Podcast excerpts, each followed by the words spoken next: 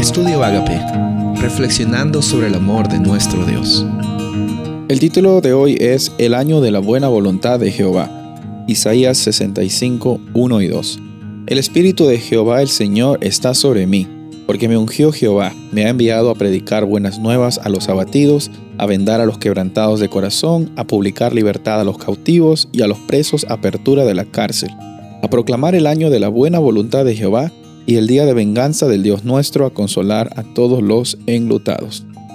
Isaías 61 nos muestra acerca de la realidad de un Dios que está dispuesto a restaurar nuestras vidas y usa el ejemplo del año del jubileo para ilustrarnos esa realidad. En Levíticos 25 encontramos de que después de siete grupos de siete años, en otras palabras, después de 49 años, viene el año del jubileo. El año del jubileo es un año muy especial porque en ese año los israelitas que por alguna ocasión estaban pasando por necesidad y por aflicción y tuvieron que vender tierras, tuvieron que vender eh, posesiones, tuvieron que hacerse siervos para pagar una deuda. En el año 50 ellos recibían el jubileo, recibían la restitución de esas cosas que habían puesto en empeño.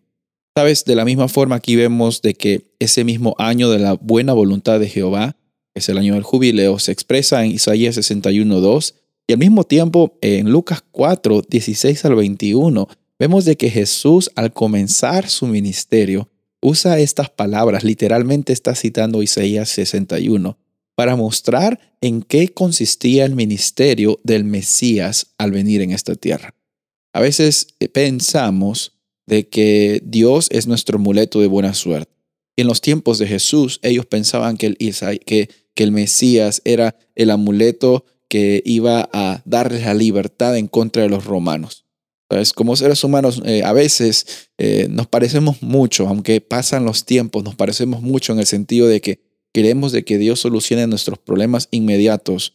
Y, está bien, Él lo hace con mucho cariño y con mucho amor. Sin embargo, Él vino aquí a solucionar los problemas más profundos. Como vimos hace algunos días, el problema más profundo que hay en nuestra naturaleza, en nuestra vida, es la separación entre Dios y el hombre y cómo Dios hace un puente por medio de Cristo Jesús, nos reconcilia consigo mismo y nos da la oportunidad de ser transformados.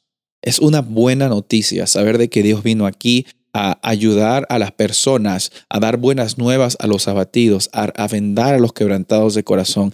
Y es algo que se ilustró en cada momento del ministerio de Jesús. Se cumplió de una forma increíble. Cuando el Mesías, que era Jesús, eh, que es Jesús. Cuando el Mesías pasaba por las ciudades, las personas encontraban esperanza, encontraban la oportunidad de saber de que ellos eran valiosos, eran valiosas y tienen un propósito para tu vida. De la misma forma, hoy día Dios quiere tocar tu vida, quiere tocar tu corazón y quiere que recuerdes que hoy día hay oportunidad para el jubileo, hay oportunidad para restauración. Jesús quiere vivir en tu corazón hoy, quiere seguir viviendo Él en cada momento.